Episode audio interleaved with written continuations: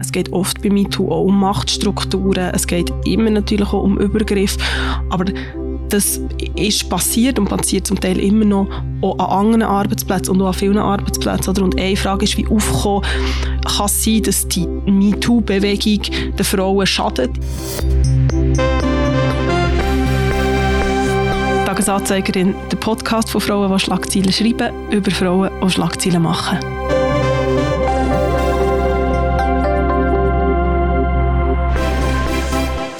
Hallo Annik.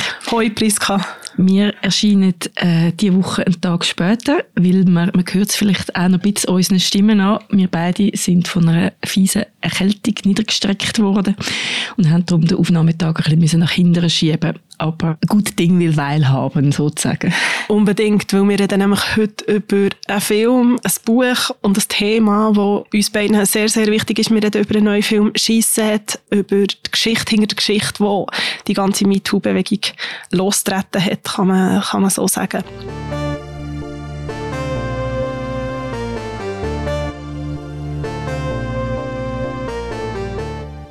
Zuerst das bleibt gleich. Auch mit einem Tag Verspätung haben wir einen Tag mehr zum Zurückschauen. Es ist nämlich tatsächlich sehr, sehr viel passiert in den letzten zwei Wochen. Genau, viele Frauen sind in den Medien vorgekommen, allen voran gerade jüngst äh, die neue Bundesrätin Elisabeth Bohm-Schneider. Gewählt ist mit 123 Stimmen. Est élue avec 123 voix. Elisabeth Bohm-Schneider. Eine Sensation, eine Überraschung für ganz, ganz viel. Und jetzt läuft im Moment so eine Diskussion, oder man sagt, sie ist so die gemögige, die charmante, die sympathische. Sie hat gewonnen gegen die harte, eher unnahbare Eva Herzog aus Basel. Ich meine, ohne zu kommentieren, was dort dran ist, ich muss sagen, irgendwann hat mich das ein bisschen angefangen stören, weil ich finde, es wird einfach auch irgendwann misogyn, wenn man sagt, dass jemand nur gewählt ist worden, weil sie charmant ist. Sie selber hat zu diesem charmanten Vorwurf auch Stellung genommen. Geschätzte Kolleginnen, Sie haben immer, und Kollegen, Sie haben immer gedacht, ich sei nur charmant. Also ich bin sicher charmant, ich bin ehrlich, aber ich kann wirklich sehr ernst arbeiten und das möchte ich wirklich machen mit euch allen. Und jetzt, ich nehme die Wahl an. Merci beaucoup. Wie du die Berichterstattung wahrgenommen in den letzten zwei Tagen? Also das mit dem, dass jetzt so ein die härtere Frau oder die distanziertere Frau verloren hat gegen die charmante, habe ich jetzt in der jüngsten Diskussion nicht mehr so intensiv gelesen. Mehr, dass es halt wirklich ein Sieg vom Land über die Stadt war. Was mir gestern sehr stark aufgefallen ist oder was mich irgendwie ein bisschen genervt hat, ist, oder, dass nach dem ersten Wahlgang der SP-Fraktionschef hat müssen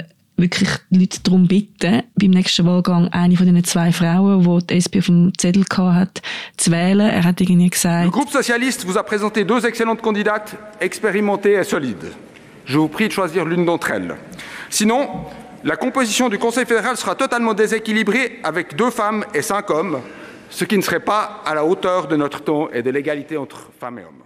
Sonst wären es fünf Männer im Bundesrat und zwei Frauen und das geht 2022 respektive 2023 einfach nicht mehr. Also die Machtspiele, die da stattgefunden haben, dass irgendwie so viel doch noch Daniel Josic gewählt haben und man da so ein bisschen hat müssen wie erzieherisch eingreifen.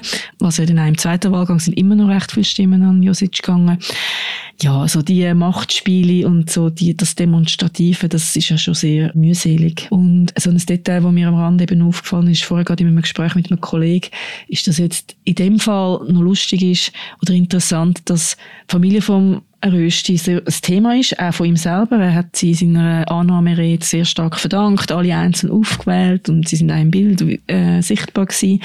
Seine sehr alte Mutter, die dabei war, sehr herzig. Und die Familie jetzt von der Elisabeth Baumschneider, so ihres Familiengefüge ist jetzt gar kein Thema gewesen, im Gegensatz zum männlichen neuen Bundesrat. Und natürlich danke ich besonders meiner größten Stütze, meiner Familie meiner hier anwesenden 91-jährigen Mutter, meinen Götti-Kindern, meinen lieben eigenen Kindern und am wenigsten natürlich meiner allerliebsten Therese, die mich seit dem Gymnasium begleitet und unterstützt, mich von allen unter ihnen am besten kennt und trotzdem immer noch liebt.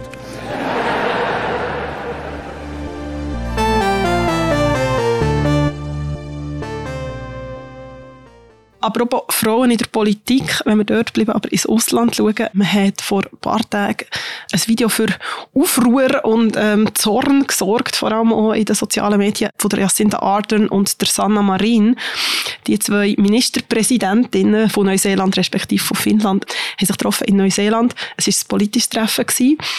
Und nachher hat ja ein Reporter gefragt, es hat so eine Journalistenfragerunde gegeben, es immer gibt bei so Treffen warum dass sie sich eigentlich treffen, ob sie, weil sie also ähnlich sind und so ähnliche Interessen haben und so.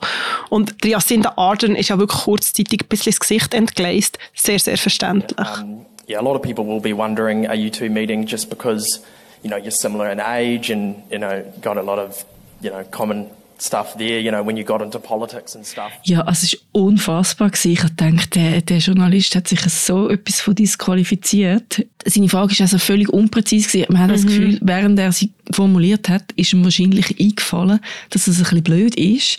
Weil er hat gesagt, ja, ihr habt ähnliche Probleme gehabt beim Einstieg in die Politik und so. Und es mhm. ist dann so ein bisschen ausgefädelt.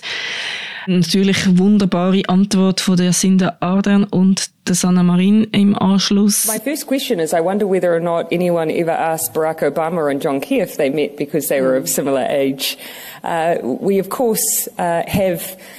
uh, a higher proportion of men in politics. It, it's reality because two women meet. It's not simply because of the agenda. Yeah, we are meeting because we are prime ministers, of course. Uh, but as, as Jacinda said, uh, we have a business delegation with us. Uh, we have a lot of things uh, in common, but also a lot of things where we can do uh, much more together. In dem Zusammenhang, ich habe es auch schon mal erwähnt, es gibt ein sehr tolles Buch von der Franzi Kühne, wo heißt, was Männer nie gefragt werden. Sie ist Verwaltungsrätin in Deutschland, sehr jung und als jüngste Frau Verwaltungsrätin wurde in Deutschland von einem äh, Unternehmen und ist damals bei dem Interview hat sie sich alles so Fragen notiert ähm, und hat dann im Nachgang ein Buch darüber gemacht, wo sie die Fragen eben anderen männlichen Kollegen stellt.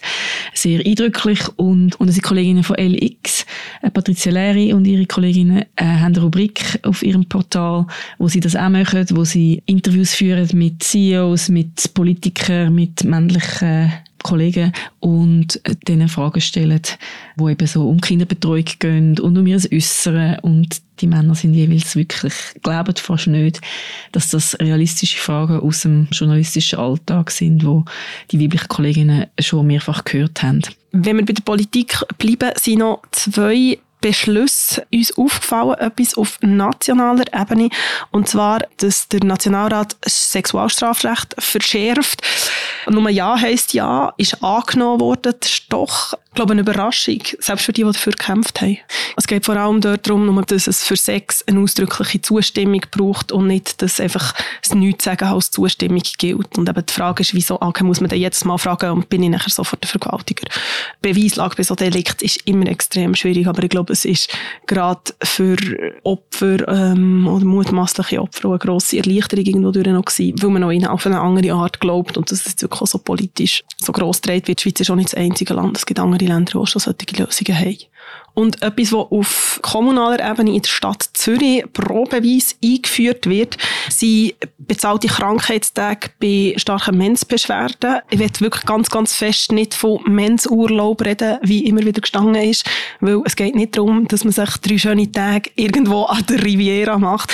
Es geht effektiv darum, dass der Zürcher Gemeinderat gesagt hat, dass es die Möglichkeit gibt, also das ist ein Pilotversuch, das ist in einzelnen Dienstabteilung, also das ist sehr, sehr in einem kleinen Setting und man will das wissenschaftlich begleiten lassen. Aber es geht einfach um die Frage von, wenn Frauen sehr starke Menstruationsbeschwerden haben, Endometriose ist dort nur ein Teil davon, dass sie einfach also sich krank schreiben oder dass sie sich krank melden können. Und es geht einfach vor allem, finde ich, auch um eine Entstigmatisierung. Oder natürlich kann man sagen, ja, melde dich halt einfach krank, aber es ist immer so, dass man muss da immer irgendeine Ausrede suchen. Und gerade Frauen mit zum Beispiel Endometriose hat man es halt einfach einmal pro Monat oder alle paar Wochen, so, aber einfach in einem sehr regelmäßigen Abstand. Es ist auch sehr umstritten, nach wie vor. Wir haben ein sehr spannendes Pro-Kontra bei uns. Äh, unsere Kolleginnen Dave Manz und Mischa Binswanger haben darüber geschrieben, warum sie das gut oder respektive nicht gut finden. Das tun wir auch verlinken. Die Stadt Zürich ist da ein bisschen Vorreiter in der Schweiz. Es gibt aber auch durchaus andere Länder in Europa, die das schon eingeführt haben, so ähnliche Projekte. Zum Beispiel Spanien ist ein Vorreiter und auch sehr interessant. Wir reden in einer Folge im neuen Jahr mal über das ganze Thema Wechseljahr und wie die Wechseljahre plötzlich so zu einem Lifestyle-Thema werden, was das für positive Seiten hat und vielleicht auch negative.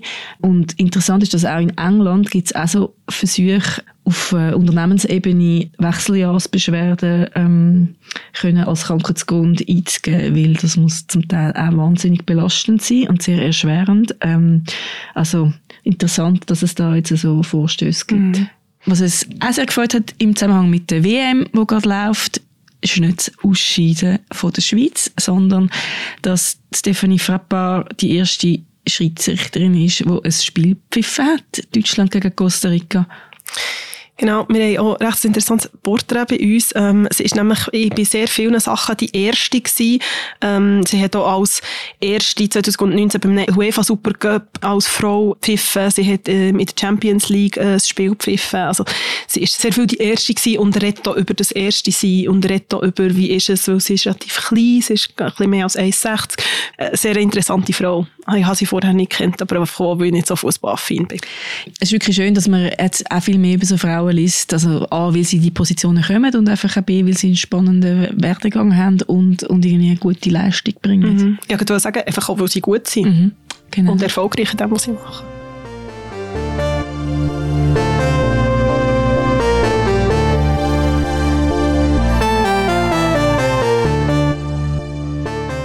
Apropos erfolgreich sein mit dem, was man macht, ist ein guter Übergang.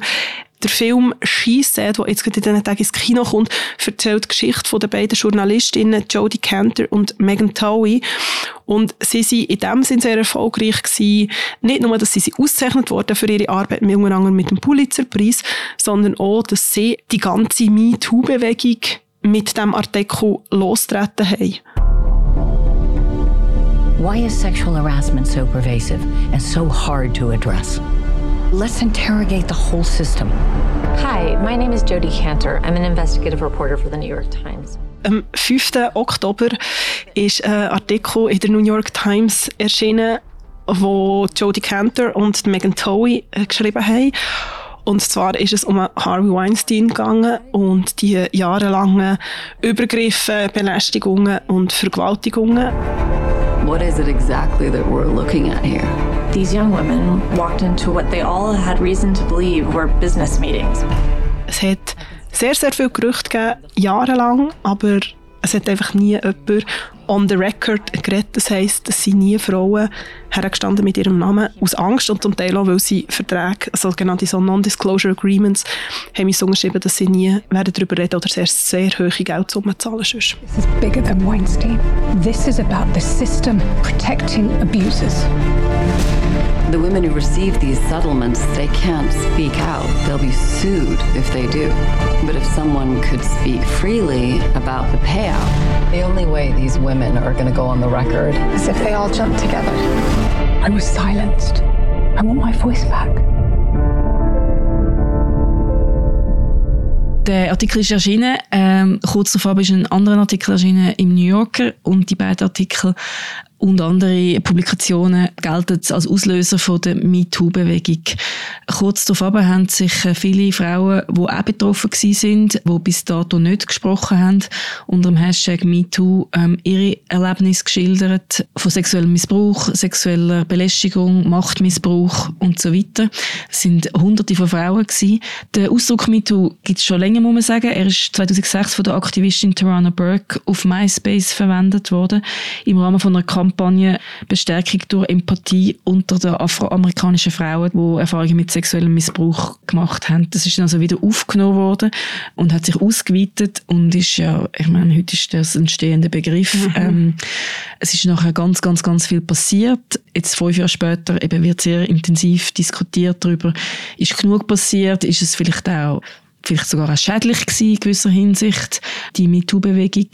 Aber es hat zu vielen Gesetzesänderungen geführt, gerade in Amerika. Es hat zu einem richtigen Systemwandel geführt, sicher in der Hollywood-Branche. Und es ist auf eine Art Zäsur passiert, ausgelöst aus dem Artikel.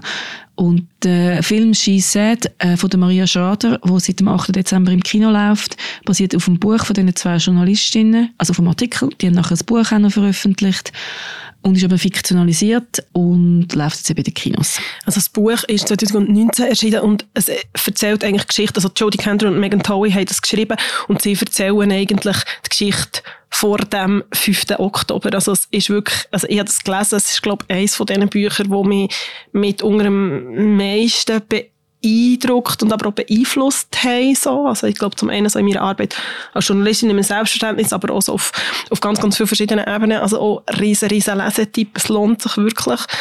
Und sie erzählen eigentlich die Geschichte. Also sie fangen an mit, mit wie haben sie eigentlich mit diesen Quellen geredet, wer hat nicht mit ihnen geredet. Also sie rollen eigentlich das alles nochmal auf. Und also interessant habe gefunden, ich habe verschiedene Interviews auch noch mit Maria Schrader und sie sagt, dass die beiden Journalistinnen sehr eng auch beim Filmprozess dabei waren. Also sie haben wirklich auch die Szenen geschaut, haben gesagt, wie hättet ihr so geredet? Weil es kommt sehr viel zum Beispiel aus Familienleben von diesen beiden Frauen vor. Eine ist Mutter von einem kleinen Kind gewesen, die andere ist Mutter geworden in dieser Zeit. Also es ist sehr viel auch Familie und Persönliches drin. Und es ist eigentlich wirklich Geschichte von diesen zwei Journalistinnen, aber auch Geschichte von diesen Frauen, die die die Übergriffe erlebt haben. Maria Schader hat sehr viel vom Begriff Survivor. Ja, Genau, ich habe den Film «Der Pressevisionär» gesehen, der letzte Film, den ich im Kino Kosmos gesehen habe. Es ist ein Film, der wirklich sehr stark um Journalismus geht. Man merkt die intensive Recherche, die stundenlangen Telefonate, ähm, Lesen, Schreiben, das wird, also, jetzt natürlich schreiben wird jetzt nicht so ausführlich dargestellt, wäre ein bisschen langweilig, aber ähm, man ist wirklich sehr nah im Entstehungsprozess äh, von dieser Geschichte. Man fiebert wirklich auch mit, weil viele Frauen, mit denen sie reden, wollen einfach nicht on the record gehen, wollen nicht in der Öffentlichkeit mit ihrem Namen anstehen. Es ist ganz lang unsicher, haben sie genug Frauen, die öffentlich anstehen. Dann irgendwann kommt auch, entsteht auch Druck von Seiten Weinstein. Ähm, Anwälte werden eingeschaltet. Man merkt, es wird immer unangenehmer. Gleichzeitig sind die Frauen, wo die Opfer sind, man ist sehr nah an denen dran. Alle Opfer sind gefragt worden, ob sie sich selber mhm. darstellen oder ob sie von einer Schauspielerin dargestellt werden. Die Ashley Judd zum Beispiel spielt sich selber. Sie ist auch in eine aktivistische Rolle gekommen nach, der, nach diesen Geschehnissen andere, zum Beispiel Gwyneth Paltrow hört man nur. Sie hat ihre, mhm. es gibt eine Szene, wo eine von den Journalistinnen mit der Gwyneth Paltrow telefoniert. Das hat sie eingesprochen. Sie hat aber nicht wollen, selber vorkommen im Film. Und was du vorher erwähnt hast, die ganze Storyline mit der Familiensituation von diesen zwei Frauen, Zuerst habe ich mich ein bisschen gefragt, ist das nötig? Das kommt im Buch auch nicht vor. Ich glaube, ihr persönlicher Hintergrund wird nicht so thematisiert. Nein, es kommt weniger vor im Buch. Im Film ist das zum Teil recht ausgeprägt. Ähm, also man erfahrt dann, dass Megan Tui hat eine postnatale Depression gehabt. Das kommt in dem Film vor. Und zuerst bin ich so ein bisschen irritiert und gefunden, ah, ist jetzt das nötig? Aber es ist wie gleichzeitig auch noch so eine Darstellung von Journalismus, von arbeitenden Frauen, von weiblichen Journalistinnen, wo irgendwie die Vereinbarkeitsthematik, also es gibt so Szenen, wo ich wirklich, wo dann die Jodie Cantor kommt in einen Anruf über von einer Frau, die reden will und irgendwie sie ist aber gerade mit ihrer Tochter eigentlich am Tisch und die ist am Malen und sie drückt ihr dann das iPad in die Hand und schickt sie dann in einen anderen Raum. Das habe ich irgendwie schön gefunden, dass das auch auf das eingegangen mm. wird am Ende doch. Ich finde, es wäre nicht nötig gewesen, aber es macht den Film irgendwie, gibt ihm noch eine Dimension mehr, weil was man sagen muss oder kann, ist, er, der Film ist ja überhaupt nicht näher beim Weinstein. Der kommt nicht vor, außer einmal so von hinten. Also nicht er natürlich. Das ist aber auch nicht so skandalisiert. Man sieht nie irgendwie äh, eine Szene, wo einem wirklich total unangenehm ist. Es ist einfach oft irgendwie sieht man einen Hotelgang oder eine Tür, die irgendwie zugeht oder irgendwie man hört jemand telefonieren im Nebenraum, während sich eine Frau irgendwie im Bad einbeschließt. Also so ähm, keine konkrete Darstellungen von sexuellem Missbrauch, aber es hat wirklich durch das eine sehr starke Nähe trotzdem. Mhm. Ja. Das hat Maria Schrader auch in einem von den Interviews ähm, gesagt, die ich gelost habe, dass sie wie auch so, dass sie das nie hätte wollen, dass sie immer außer Frage gestanden von Anfang an. Für sich war immer klar gewesen, sie will das wie nicht abbilden. Weil sie das auch nicht wollen, dass es sich so traumatisierend war für so viel. Das sagt sie in einem Interview, das Matthias Lerv geführt hat für die Sonntagszeitung. Sie sagt auch ganz klar, es hätte nie sollen ein Film über einen Weinstein sein. Der Harvey Weinstein ist vor einem New Yorker Gericht schon zu 23 Jahren Gefängnis verurteilt worden es läuft noch ein Gerichtsverfahren in Los Angeles und man erwartet eigentlich in diesen Tagen ein Urteil. Und es ist noch interessant, dass Maria Schader redet über das, oder ist es ein Zufall, dass das jetzt erscheint? Die Weinstein-Anwälte haben natürlich gesagt, okay, das ist jetzt ein Hetz auf ihren, auf ihren Kunden, auf ihren Klient und das geht natürlich gar nicht. Und man hat dieser Jury auch verboten, den Trailer vom Film zu schauen, dass die unvoreingenommen sind. Ja, in einem Interview, das ich mit der Maria Schader gelesen habe, sagt sie, sie stellt sich das noch schwierig vor, das Schauen von genau. einem Trailer zu verbieten. Aber ja. ja. Oder wir haben vorher darüber geredet, es hat unglaublich viel ausgelöst. Nach dem Artikel haben sich viele aktivistische Gruppierungen gebildet, gerade auch im, im Bühnen- und Schauspielbereich, zum Teil auch in der Schweiz. Es hat zum Teil schon hier Verbände gegeben, aber man hat halt viel mehr auf das Thema sensibilisiert. Es sind auch nachher sehr, sehr viele Namen gefallen, sehr, sehr grosse Namen. Also ich meine, wir müssen nicht alle aufzählen, aber ich meine, Kevin Spacey, es hat Präsidenten gegeben, Louis C.K., also es sind ganz, ganz grosse Männer, wo plötzlich sehr viele Frauen sind Geschichten aufgekommen und natürlich hat es immer das Ding von, ja, es ist eine Schmierkampagne und die nutzen jetzt das Moment aus und die wollten auch schon immer stürzen. Und so der Gegensatz und, und, und, und also das Spannungsfeld zum drin bewegen, du hast es angetönt, oder? Es ist auch so, was hat es genützt, was hat es geschadet? Mhm. Also was noch interessant ist, ist, dass Megan Toy, die hat, äh, das sieht man auch in dem Film, die ist vorher an einer Recherche dran über den Donald Trump und die Missbrauchsvorfälle, die es bei ihm gibt. Mhm. Und wird dort auch recht eingeschüchtert. Es gibt auch das Telefonat zwischen dem Trump und ihr, wo äh, dargestellt wird im Film. Sie sagt irgendwie in einem von den Interviews, die ich gelesen habe, es ist wirklich auch der Moment reif gewesen, dass man ihr System anfängt hinterfragen und eben investigativ anfängt draufschauen und dass das die Aufgabe ist vom Journalismus mhm. in dem Moment. Mhm. Ja. Und ich meine, jetzt in den letzten fünf Jahren, es ist ja weit über, ich sage jetzt mal, das Showbusiness rausgegangen, oder? Also, es ist oft, es geht um, es geht oft bei MeToo auch um Machtstrukturen, es geht immer natürlich auch um Übergriff, aber das ist passiert und passiert zum Teil immer noch auch an anderen Arbeitsplätzen und auch an vielen Arbeitsplätzen. Oder? Und eine Frage ist, wie aufkommen kann es sein, dass die MeToo-Bewegung in ihrer Karriere, an ihrem Arbeitsplatz, weil es jetzt so ist, oh, wenn wir jetzt eine Frau anstellen, haben wir einen potenziellen MeToo-Fall im, ha im Haus, könnte es kompliziert werden. Es gibt auch immer wieder Untersuchungen gegeben dazu. Also irgendwie, es gibt zum Beispiel auch aus der Akademie Studien, wo, wo sagen, in den USA man es angeschaut hat und zum Beispiel gesagt hat, ja, das dass zum Beispiel männliche Akademiker eher weniger bei Fachaufsätzen mit Frauen zusammen arbeiten, weil sie Angst haben, plötzlich irgendetwas bezichtigt zu werden. Gut, aber das ist nochmal so auf einer ganz anderen Ebene, oder, was alles so drunter liegt. Aber, also, ich freue mich sehr, zum den Film, ähm, gesehen, ich habe das Buch gelesen, ich habe, ähm, jetzt die Vorbereitung wieder ein bisschen angefangen lesen. Also, ich meine, sie sind zwei fantastische Journalistinnen. Also, es ist einfach sehr, sehr spannend und sehr haarsträubend. Ähm, ja, und, äh, eben, ich meine, es sind fünf Jahre, fünf Jahre, wenn man schaut, wie lange das ja, wie lange das, das so passiert ist und wie lange das es dauert ist und in ganz vielen unterschiedlichen in ganz vielen unterschiedlichen Bereichen. Oder man sagt jetzt irgendwie, oh, okay, man fängt auf über Kunstgeschichte reden und man fängt über anfangen, irgendwie, kann man das und wie sind die Bilder entstanden und kann man das jetzt noch anschauen, die Bilder von diesen nackten Frauen zum Beispiel. Ähm, also ich glaube, es hat den Diskurs sehr viel Richtungen eröffnet und sehr, sehr wichtige. Mhm grosse Schau- oder Leseempfehlung?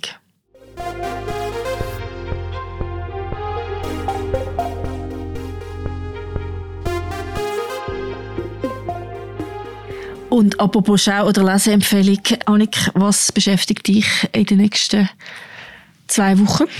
Mich ähm, beschäftigt eine Ausstellung und zwar läuft seit ein paar Tagen in Winterthur im Gewerbemuseum eine Ausstellung, die heißt The Bigger Picture Design, Frauen und Gesellschaft und es ist, wie der Titel sagt, eine Ausstellung von Gestalterinnen beziehungsweise mit Möbel und Mode und Grafik von Gestalterinnen und es geht auch viel also um, um stereotype Vorstellungen, um Rollenbilder. Wir haben auch schon darüber geredet, oder es gibt ganz, ganz viele Designerinnen, die eigentlich alle Entwürfe gemacht haben und ihre Männer aber meistens im Vordergrund waren. Charles und Ray Eames ist das bekanntes Beispiel.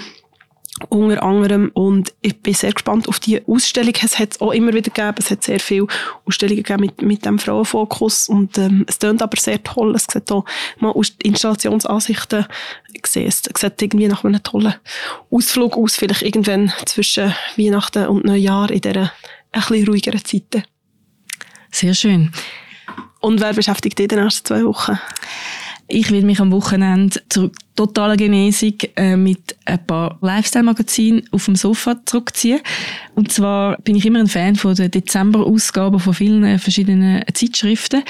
Man scheint aufs Jahresende immer ein bisschen etwas Besonderes zu machen. Was mich gefreut hat, ist, dass äh, auf der deutschen Vogue ist Aminata Touré. Aminata Touré ist Ministerin für Soziales, Jugend, Familie, Senioren, Integration und Gleichstellung in Schleswig-Holstein und ist somit die erste Politikerin auf einem deutschen Vogue-Cover. Mich nimmt zu wundern, was sie zu erzählen hat. Und äh, fast noch ein bisschen mehr gefreut hat mich, dass Patti Smith auf der Dezember-Ausgabe von der amerikanischen Harper's Bazaar ist. Ähm, ein großer Fan von ihrer, von ihrem Text, von ihrer Musik auch. Und ich bin in ganz Zürich umgerannt, um das in gedruckter Form zu finden, habe ich leider nicht gefunden. Es ist mir aufgefallen, dass ganz viele Kiosk immer ein kleineres Angebot an Zeitschriften haben, was mich immer ein bisschen betrübt. Aber die digitale Welt ermöglicht uns natürlich, das auch als E-Paper oder einfach als ähm, Online-Text zu lesen. Ich habe jetzt E-Paper gekauft mir. Es gibt verschiedene Cover. Es lohnt sich eben schon noch. Auf einem posiert sie mit einem schönen Blumenstrauß. Und der Titel von der Ausgabe lautet The Radical Hope of Patti Smith. Und ich finde, was brauchen wir mehr als radikale Hoffnung auf das Jahresende hin und dann vor allem aufs nächste Jahr. Und das ist auch eine schöne Überleitung auf unsere nächste Folge. Weil, du hast es gesagt, Ende Jahr kommen nicht nur sehr tolle Magazin-Cover raus, sondern auch sehr, sehr viele Bestenlisten und ähm, Verdienstlisten. Unter anderem gehört zum Beispiel Forbes immer 30 under 30, also 30 Leute, die unter 30 Grossartiges geleistet haben. Und auf dieser Liste ist das Jahr auch eine schwarze Frau und auf dem Cover das erste Mal eine schwarze Frau, und zwar die Rapperin Megan Thee Stallion. Vielleicht kennt man sie vom einen oder anderen nicht ganz jugendfreien Song, muss man sagen. And if the beat live, you know Lil Juke made it. Yadi, yadi, yadi, yadi, yadi, yadi, yadi, yadi, yadi, yadi, yadi, yadi, yadi, yadi, yadi. Und auch immer ein grosser, glaube ich, so ein Moment, wo man so ein bisschen darauf wartet, ist, wer ist Time Person of the Year? Ist das Jahr der ukrainische Präsident Zelensky. Und sie haben aber auch Time Heroes of the Year gehört. Und das sind die iranischen Frauen. Etwas, was mich besonders irgendwo durchgefreut hat. Ähm, wichtiges Zeichen, glaube ich auch. Weil es ist immer noch eine Revolution, es ist immer noch nicht durch. Es haben global gedacht, es ist viel, viel schneller durch. Also das ist auch etwas, was immer noch im Tun ist. Wir werden uns auch in der nächsten Folge, die kurz vor Weihnachten erscheint, mit unseren Frauen vom Jahr auseinandersetzen. Dann schauen wir nicht nur zwei Wochen zurück, sondern zwölf Monate. Genau, ich freue mich auf die Folge und bis dahin eine gute Zeit. Bis dann, tschüss zusammen, merci fürs Zuhören. Tagesanzeigerin wird moderiert von der Priska Amstutz und von mir, der Annik Kosmann. Produktion Laura Bachmann, Recherche, Mitarbeit Zoe Richardet und Sounds sind von der Musikerin Sisi Fox.